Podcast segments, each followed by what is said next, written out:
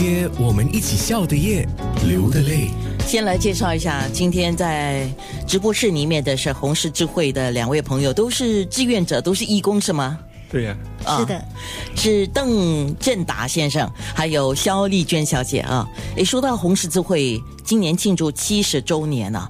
那么红十字会在新加坡建国的过程中扮演一定的角色啊。像这个角色，我相信从今天的谈话里面有大概可以知道，当有什么危难的时候，红十字会就要伸出援手，是吧？对呀、像你们是呃义工，那也有全职的，就有全职跟义工都要一起，就是出动了。对、啊，那么如果说在我们讲说是太平盛世的时候，红十字会也需要帮助一些需要帮助的人，比如说像刚才我跟丽娟提起的，就是那个捐血对啊，啊，因为全全新加坡的血都是我们红十字会来办的，嗯。嗯，所以我们就希望那些机构啊、公司啊、团队啊啊，或者他们个人啊，都能够去捐血。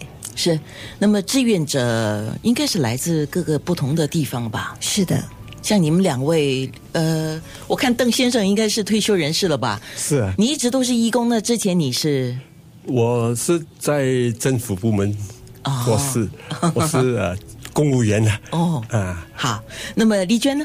呃，我就是从学校的时候就参加红十字会，那么然后就呃毕业了，就在呃红十字会的 training department 啊呃就帮忙呃训练那些老师啊，他们要在学校呃教导那些红十字的学生。哦，原来是这样子，所以志愿者是可以来自各个不同的领域哦，在政府部门啊，在学校啦，像一般私人机构，应该也是很多人参与这个红十字会的工作啊、那如果说有一些朋友像邓先生这样，你已经退休了，可是你还在出力，对吗？对，啊，那你觉得退休人士或者年长人士应该可以做做些什么事情呢？一样也是可以做很多很多的东西，好像呃，他们可以做急救服务，这个是要等不要等到发生时候才来要帮，你要从太平的时候就要准备训练他们了。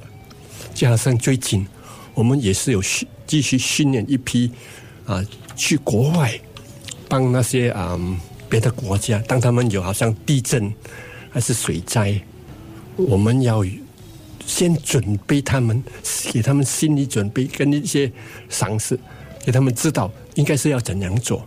当一旦发生，我不不是有很大批的义工可以啊、分批的去帮他们。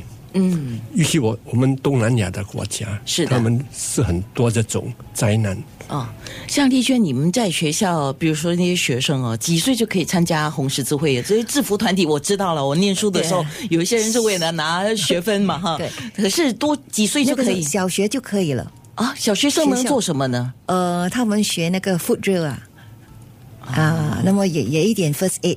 哦，就是一些急救的方式。哎，我觉得从小就准备好是很重要的哈。所以今天可以了解各方各面，尤其是邓先生的一些经历是很宝贵的啊。